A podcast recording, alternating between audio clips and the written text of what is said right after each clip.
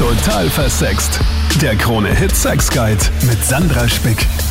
Schwiegermonster oder Friede, Freude, Eierkuchen in deiner Family? In diesem Podcast will ich wissen, wie gut verstehst du dich mit den Eltern von deinem Schatz? Ist dir das wichtig, dass du sie magst, dass sie dich mögen?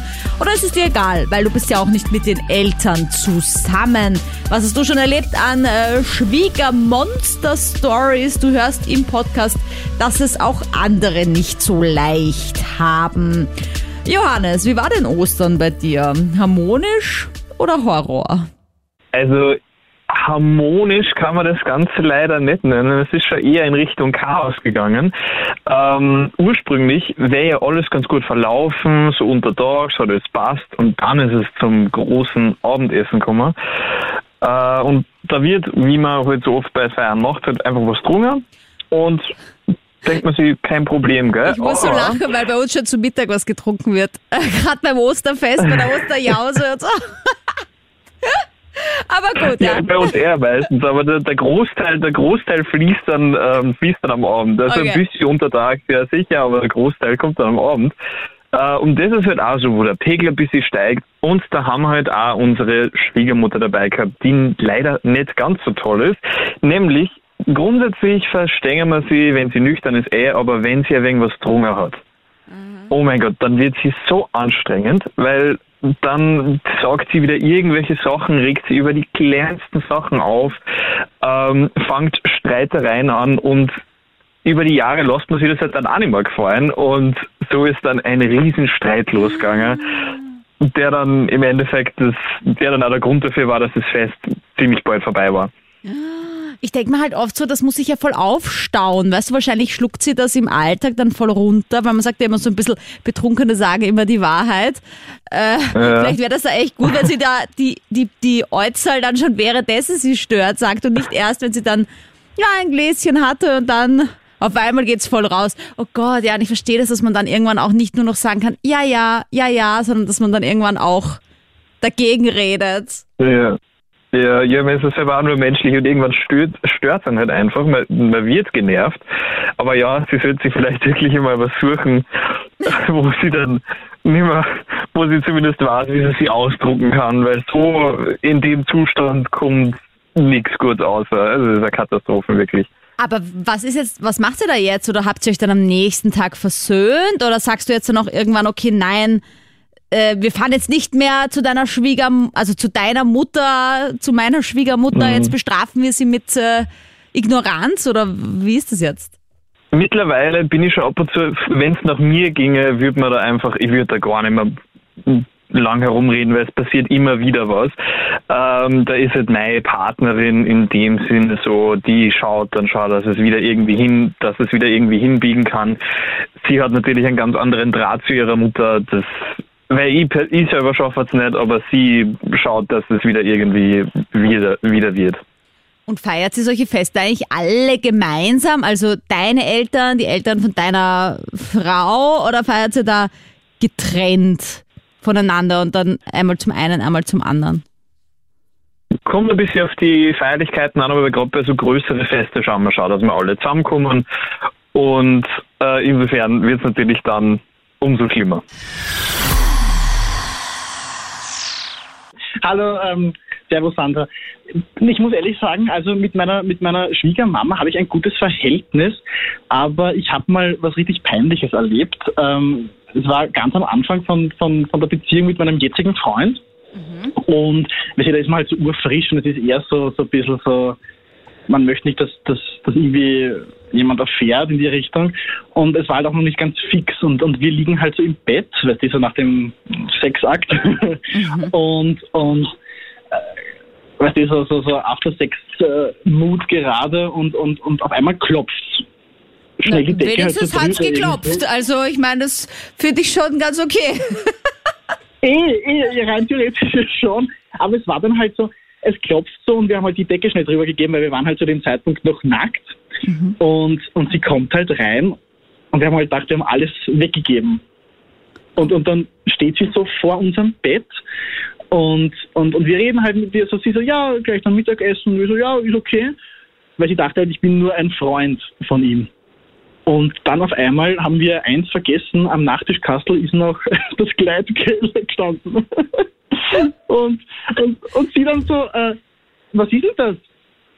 Und ich schaue so äh, meinen jetzigen Freund an so, äh, okay, und er so, naja, nach was schaut's denn aus? Und sie hat halt ganz genau gewusst, dass es ein Gleitgel ist. Es war so peinlich, bist du aber entschuldige, ich finde es voll witzig, dass deine Mutter nicht checkt, dass du irgendwie mal mit einem Typen im Bett liegst oder der Bettdecke, dass es nur so ein Freund ist, der auf Besuch ist.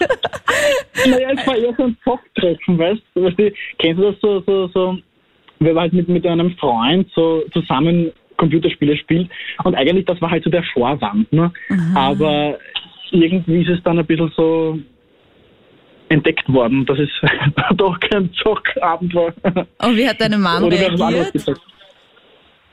Naja, seine Mom war halt eher so, Das war das war halt so cringe dann, weil Ah. seine Mom war ja. Ja, nein, meine Mom würde das nicht machen.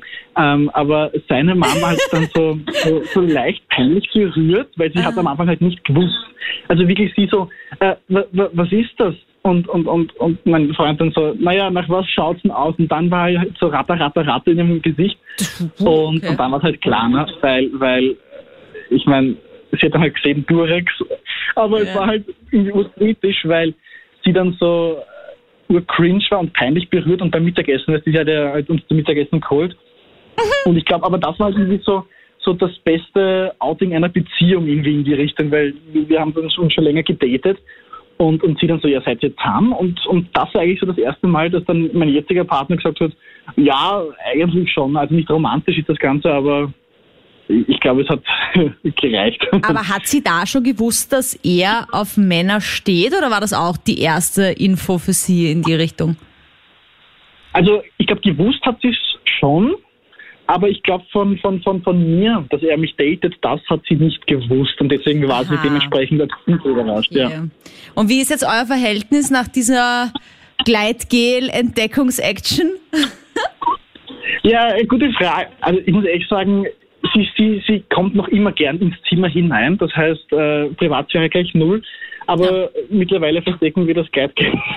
Oder packen wir es gar nicht aus. Danke für die Story, René. Da waren jetzt schon zwei ganz interessante Stories am Start. Salü an Psychotherapeutin Dr. Monika Vokrolli. Servus, grüß dich. Hi, also, lass uns doch mal zuallererst besprechen, welche Arten von Schwiegermonstern, na, Schwiegereltern es gibt. Ja, also da gibt's ganz unterschiedliche Arten. Das ist ja wissenschaftlich sehr wenig untersucht worden bis jetzt, aber jetzt gibt's neuerdings Studien darüber und da hat man eben Umfragen gemacht und wirklich viele Leute sozusagen evaluiert, wie die ihre Schwiegereltern erleben oder definieren würden. Und da unterscheidet man grob drei Gattungen, wenn man so will.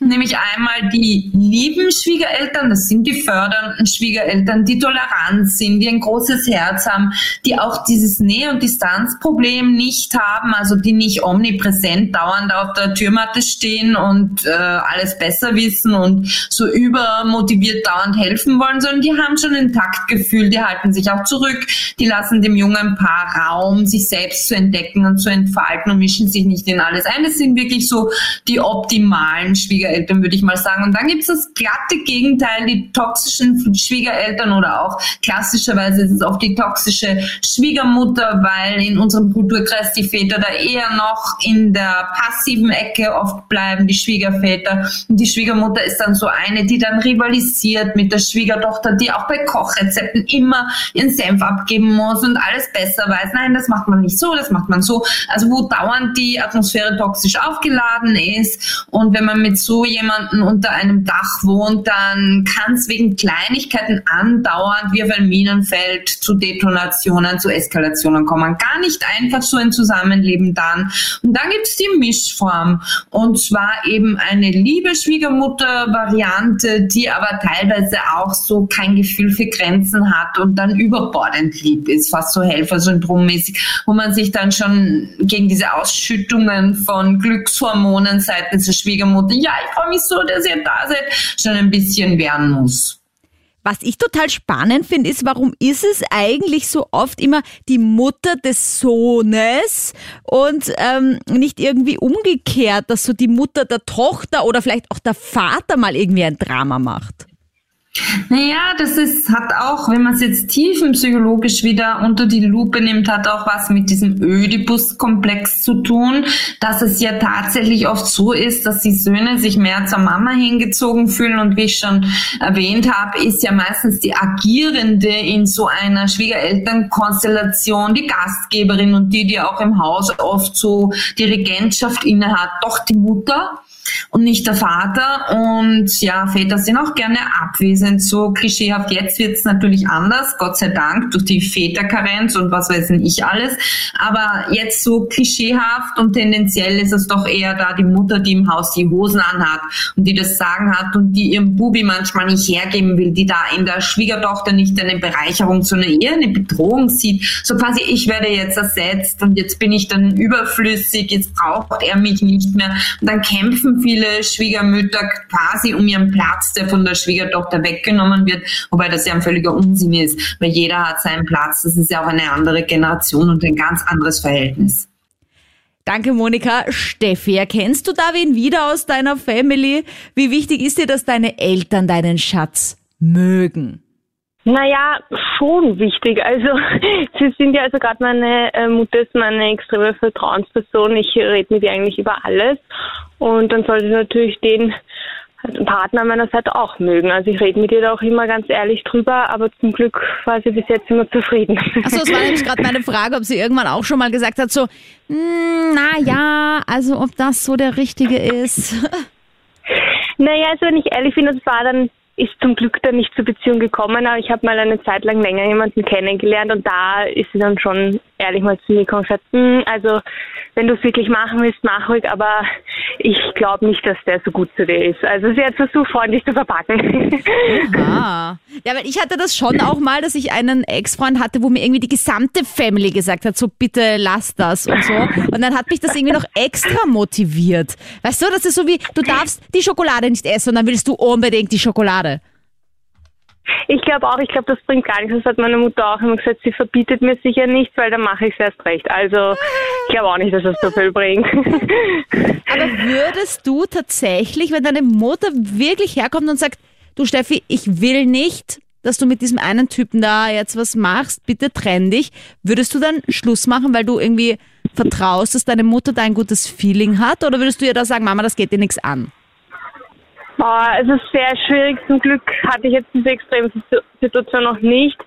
Ist schwierig, wenn man verliebt ist. Aber, also mir ist die Meinung von meiner Mutter, wie gesagt, schon wichtig. Aber ich glaube, wenn es verliebt ist, dann, das, also ich kann mir nicht vorstellen, dass ich dann direkt Schluss mache. Vielleicht würde ich mit mal reden, was ist denn das Problem? Und dann vielleicht mal mit ihm reden oder dass sie zusammen reden. Immer reden ist, glaube ich, immer gut. Also, und also ich würde nicht direkt den Schlussstrich ziehen, nur wenn meine Mutter sagt nein. Also das wird sie aber auch nicht wollen, glaube ich. Bist du immer gut angekommen bisher beim bei der anderen Hälfte, also bei der Schwiegermutter quasi oder beim Schwiegervater? Ja, also gesagt wurde mir schon immer, dass ich gut ankomme. Ähm, ich hätte jetzt noch nie mitbekommen, dass es nicht so ist. Ja? Was dann die Wahrheit ist, weiß ich natürlich nicht. Aber bis jetzt hat es eigentlich immer gut geklappt. Dass es nicht immer so gut klappt, zeigt die nächste Story. Die kommt nämlich schriftlich rein und damit ich die nicht allein beantworten muss, salü Monika. Servus, grüß dich. Also wir haben eine Nachricht bekommen, äh, die recht verzwickt sein dürfte über die Sandra Spick Insta-Page. Und zwar schreibt eine sie. Und sie hat das Gefühl, dass ihre Mutter so ein bisschen zu flirty ist mit ihrem neuen Freund. Also quasi äh, die eigene Mutter und von ihm dann quasi die Schwiegermutter dürfte da ein bisschen flirty unterwegs sein. Und sie hat irgendwie das Gefühl, dass die Mutter ihr den neuen Freund ausspannen möchte, Monika. Das klingt ja schon einmal überhaupt sehr übergriffig. Das klingt sehr übergriffig und das klingt auch irgendwie sehr nach Kontrollverlust. Das habe ich auch immer wieder mal auch in meiner Praxis erlebt, dass tatsächlich Leute zu mir gekommen sind, die ihm gesagt haben, meine Mutter hat sich komplett vergessen, die flirtet da mit meinem Freund oder meinem Mann. und äh, er flirtet zurück, aber bei ihm ist es total unschuldig und sie scheint es aber ernst zu meinen. Also es kann aber natürlich auch völlig unschuldig sein unter Anführungsstrichen, dass sie es eben gar nicht ernst meint, dass es nicht irgendwie sexuell aufgeladen ist oder ihr zumindest nicht bewusst ist, der Schwiegermutter.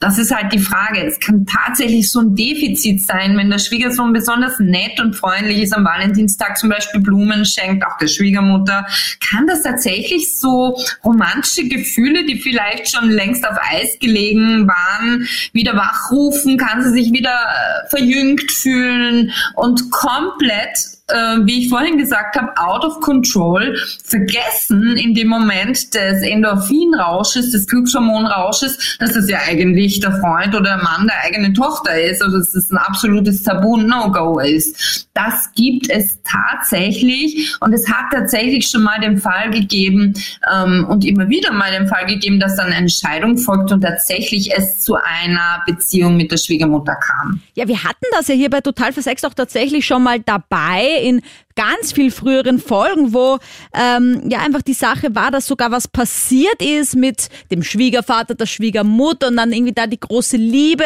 draus entstanden ist und da war eher so die Frage, wie sag ich's denn äh, quasi dass es passiert ist, aber in der aktuellen Situation ist es ja anscheinend noch nicht passiert. Daher vielleicht meine Frage für die, die schreibt, ist es jetzt besser, den Freund damit zu konfrontieren oder gleich die eigene Mutter? Also ich würde mal mit dem Freund in erster Instanz reden, wie das bei ihm rüberkommt. Ob das wirklich irgendwie so überengagiert und pushy und sexuell aufgeladen rüberkommt oder ob er es harmlos findet und das vielleicht nur die subjektive Sichtweise der etwas irritierten Tochter ist. Es kann ja auch sein, dass es wirklich nur Freundlichkeit ist, die halt so ein bisschen aufdringliche, übermotivierte Freundlichkeit schon ist und irgendwie schräge rüberkommt. Es kann aber auch wirklich Gefahr im Verzug Zug sein, dass die Mutter den Freund tatsächlich anmacht jetzt irgendwie. Also das würde ich zuerst mal mit meinem Liebsten klären an ihrer Stelle und dann erst die Mutter konfrontieren, weil sonst wirkt es so wie eine Schuldzuweisung, ein Vorwurf und vielleicht empfindet er es ganz anders. Oder ich würde auch Außenstehende fragen, die eben vielleicht diese Konstellation bei einem, weiß ich nicht, Freundes- oder Verwandtschaftstreffen beobachten konnten, ob die was bemerkt haben, ob da irgendwas auffällig ist an dem Verhältnis der Schwiegermutter zum Schwiegersohn. Danke, Monika. Auch solche Erlebnisse gemacht. Basti, was ist bei dir los? Es ist eigentlich immer so ein Drama. Das ist dieses klassische Schwiegermutter ist ein Drache. Aber es ist eigentlich ein ganz banales Thema. Und zwar geht es um diese wöchentliche Familienessen. Ich bin ja jetzt Papa seit zwölf Jahren. Und ich liebe meinen, meinen, meinen Sohn über alles. Er ist richtig cool, also genau wie der Papa. Und das Problem ist halt, als zwölfjähriger Junge, wo sind da die Interessen? Sind da die Interessen eher so an einem Gespräch teilzunehmen oder bist du eher so der Typ, der lieber zockt? Weil das Problem ist, ähm, da muss ich ein bisschen ausholen. Also wir sind jeden Samstag bei der Oma essen, die tischt da immer groß auf, das Schnitzel und alles mögliche, ist saugut. Und da essen wir halt alle nicht miteinander. Und dann, wenn das Essen vorbei ist, haben halt Erwachsene andere Gesprächsthemen als zwölfjährige Jungs. Mhm. Und dadurch, da er der einzige Sohn, äh, der einzige, das einzige Kind in der Familie ist, das sind glaube ich zwölf Leute, plus minus zwei, immer, wie auch immer, ähm, ist es dann so, dass er nach dem Zocken immer sein, seine, seine Nintendo Switch rausholt und spielt. Mhm. Was für mich natürlich voll okay ist, weil ich war als Kind genauso. Logisch irgendwie. Und für die Schwiegermutter ist das immer ein Problem. Und jetzt kommen wir zum Punkt, die macht da jedes Mal ein Fass auf, ähm, dass sie sagt, das gibt's ja nicht und wie, wie, wie ist denn dein Kind erzogen, dass der jetzt einfach so so, so äh, Computer spielt und äh, anstatt dass er mit uns redet und ich sage jedes Mal, so sorry, wir reden gerade über Politik ja, ganz ehrlich, äh, ist ja klar, dass ihn das nicht interessiert. Und da, da, haben wir jedes Mal so einen fetten Beef danach. Und dann gehen wir immer raus rauchen und, und, und äh, klären das halt, ja. Und, weiß ich nicht, die, die, die wird dann auch laut und sagt, wie erziehst du deine Kinder? Dann kommt natürlich meine Freundin und die heult dann die ganze Zeit, weil ich mit ihrer Mutter streite. Dann bin ich schuld, muss mich bei ihr und ihre Schwiegermutter dann immer entschuldigen, weil sie mir sonst fast die Hölle heiß macht Weißt du? Aha. Und ich denke mal jedes Mal, ich, ich, ich, ich stehe halt hinter meinem Kind und ich finde das, ich weiß nicht, wie du das siehst, Sandra, aber ich finde das keineswegs asozial, wenn man als zwölfjähriges Kind sich nicht für Politik interessiert bei zwölf Erwachsenen. Ja, schau, ich meine, ich finde, es ist ja jedem Elternteil selbst überlassen, wie viel Medienzeit man dem Kind gibt. Ich habe zum Beispiel ja noch als Kind überhaupt keinen Computer, Laptop gehabt und ich, ich rede jetzt auch mal mit meinen Freundinnen, ja, was, was Kinder halt bei den Autofahrten zum Beispiel jetzt heutzutage halt irgendwie da irgendwie Nintendo Switch spielen oder was auch immer. Und äh, ich weiß gar nicht, ob das geht, weil ich bin überhaupt kein Zocker, aber auf jeden Fall also Gameboy-Zeug. ja. Und ich ja, und wir haben halt noch so gespielt keine Ahnung, aber wir haben gespielt äh, Autokennzeichenraten und ich sehe, ich sehe, was du nicht siehst. Oder ich habe letztens meine Mom gefragt und ja. sie hat gesagt, ja, wir haben halt so Hörkassetten gehört und so, ja. Und das war halt nochmal was anderes. Also ich verstehe auf der einen Seite schon deine Schwiegermutter, die halt sagt, ja, äh, kann das, kann er nicht vielleicht was malen oder so, weißt du? Er hat auch letztens nicht gezockt, hat doch was gemalt und dann sagt wieder die Schwiegermutter, na magst du so. dich nicht am Gespräch beteiligen? So. Und ich so, na magst du meinen Sohn vielleicht nicht in Ruhe lassen? Und dann haben wir wieder Streit und ich mich wieder bei allen entschuldigen müssen. Also in die Kindererziehung einmischen, immer heikel. Noch eine Nachricht kommt da online, wo es nicht so gut läuft. Salü an Psychotherapeutin Dr. Monika Vogrolli.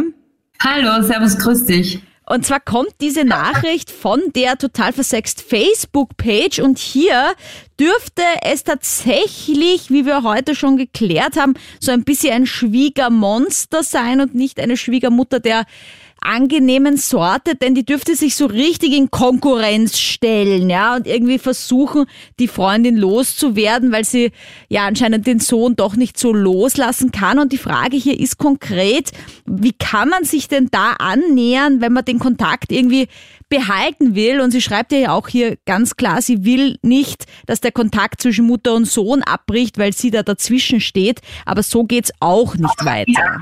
Genau, das ist wieder dieses Problem der gesunden Grenze, dass man wirklich, wenn man ein Paar ist und wenn man sich verliebt und dann entscheidet, sich dazu entscheidet, gemeinsam, das soll eine Partnerschaft sein, muss man diese Partnerschaft und, Beziehung auch kultivieren können und auch ungestört kultivieren können, nicht dauernd das Damokles Schwert von Einmischungen der Schwiegermutter haben. Andererseits will sie jetzt nicht die Mutter-Sohn-Beziehung stören oder gar zerstören. Da würde sie wahrscheinlich auch moralisch mit sich selber in Konflikt kommen. Jetzt soll man sich aber auch nicht aufopfern und die eigene Beziehung opfern, nur damit äh, es der Mutter, der Schwiegermutter gut geht. Also es ist ganz wichtig, da eine gesunde Grenze aufzuziehen und zu sagen, okay, jetzt bist du in dem Setting mit mir, dann bitte versuchen wir einfach deiner Mutter zu signalisieren, dass da Einmischungen eben nur bis zu einem gewissen Grad als Einflussnahmen erwünscht sind, eben aber eben keine grenzüberschreitenden Einmischungen sein dürfen. Und auf der anderen Seite darfst du auch deine Mama-Sohn-Zeit weiterhin haben. Aber schlecht ist es natürlich, wenn man dann immer wieder spürt, wenn er zurückkommt, der Partner, dass er dann irgendwie geknickt ist, weil halt die Mutter quasi Propaganda gegen die andere Frau, gegen die Schwiegertochter macht. Ja, versuchen wir das doch vielleicht auch wirklich umzudrehen an der Stelle, denn ich bin mir sicher, es gibt einige Mütter da draußen, die sind auch wirklich der Meinung, dass die neue Freundin für den Sohn oder vielleicht auch für die Tochter nichts ist. Ja? Und was macht man dann als Mutter in so einer Situation? Ja? Soll man das denn dem Kind sagen? Man weiß ja normalerweise, wenn man was verbietet, ist das immer der schlechteste Weg. Genau, es ist wichtig, die Gefühle zu respektieren, weil Liebe basiert ja meistens nicht auf dem Fundament rationaler Überlegungen, sondern wo die Liebe hinfällt, heißt es nicht umsonst. Und deswegen ist da wirklich jede Mutter irgendwie, muss sich da der Challenge stellen, ja, ich muss es akzeptieren, jetzt ist er halt im Glückshormon und im Liebesrausch oder sie. Und äh, das gilt es erstmal zu respektieren, weil da ist man auch oft auch sehr beratungsresistent wenn es dann heißt, irgendwie seitens Muttern, oh Gott, das ist gar nichts für dich und dir, der oder die wird dich sowieso verlassen, ich sehe das schon kommen, dann hilft es nichts. Also nicht mit der Brechstange vorgehen, sondern einfach die Gefühle respektieren, Verständnis zeigen, aber trotzdem die Bedenken auch in Worte fassen. Also man soll sich jetzt keinen virtuellen Knebel verpassen, alles runterschlucken und sich denken, ich kann eh nichts tun, wenn man irgendwie erkennt oder zu erkennen meint, dass da Gefahr droht und dass dem, dem Kind das Herz gebrochen werden wird. Hallo Sandra. Hallo. Was hast du mir denn zu Hallo. berichten, schwiegerelterntechnisch? Also ich selber habe zwar keine Erfahrungen, ich habe keine Schwiegereltern, aber mein Sid, ein guter Freund von mir, hat einmal seine Freundin, langjährige Freundin nach fünf, sechs Jahren Beziehung heiraten wollen. Mhm. Und seine Schwiegermutter wollte die Hochzeit sabotieren. Und Sabotieren, oh no. Okay. ja, da wollte sie irgendwie platzen lassen und wollte sogar extra irgendjemanden auf die Hochzeit ein, quasi irgendwie reinschmuggeln als Gast, der sich dann aufführen hätte sollen oder so. Aber erst auf der Hochzeit?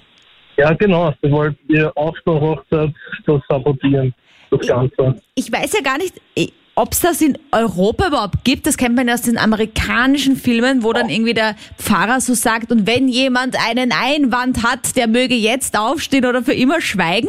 Also bei meiner Hochzeit hat das keiner gefragt.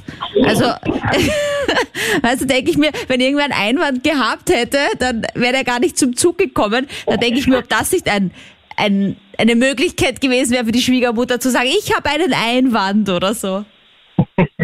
Irgendwie war sie so komisch drauf und wollte.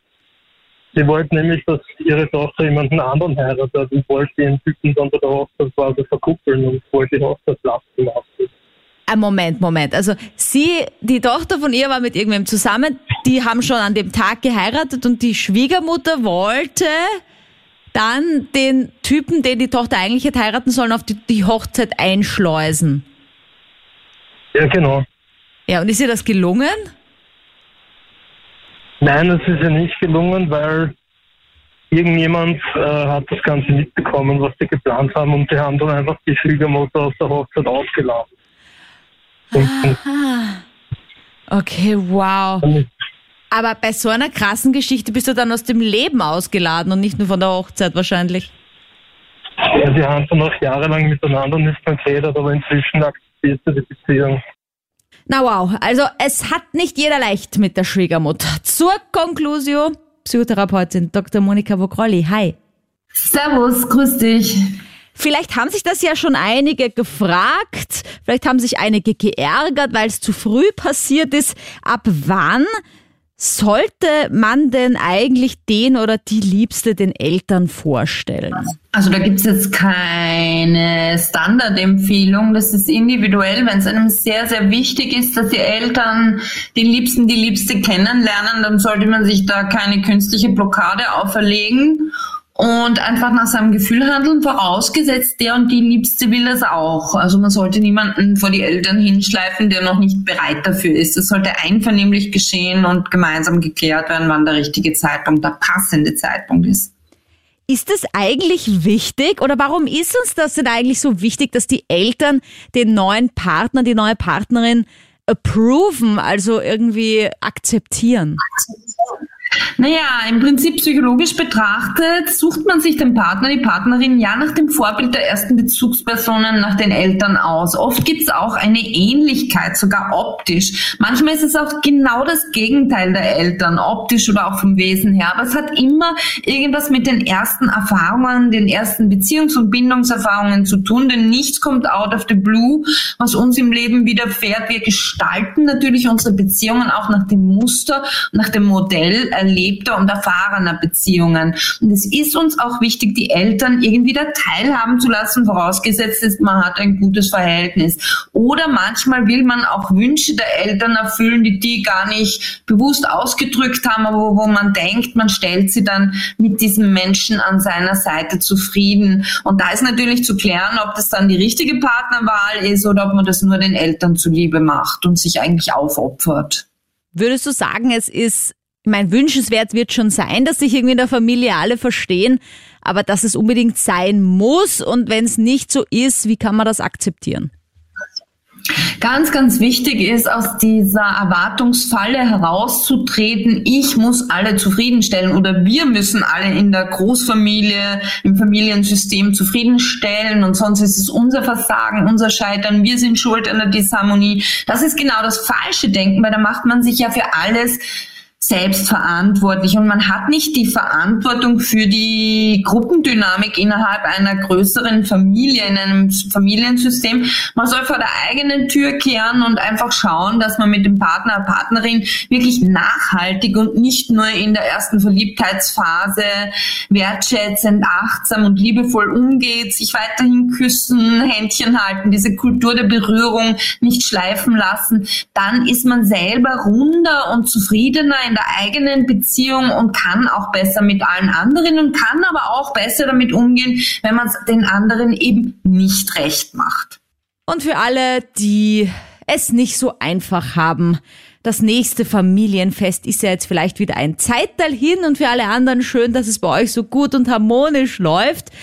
Jede Woche ein neuer Podcast, jede Woche auch eine neue Live-Show auf Krone Hit, ein österreichweiter Radiosender. Kannst auch gerne mal live dabei sein, natürlich mit talken und mir deine Sexfragen, deine Ideen für diesen Podcast auch sehr gerne schicken, einfach per E-Mail oder auf Instagram, Sandra Spick zum Beispiel. Ich freue mich schon auf nächste Woche.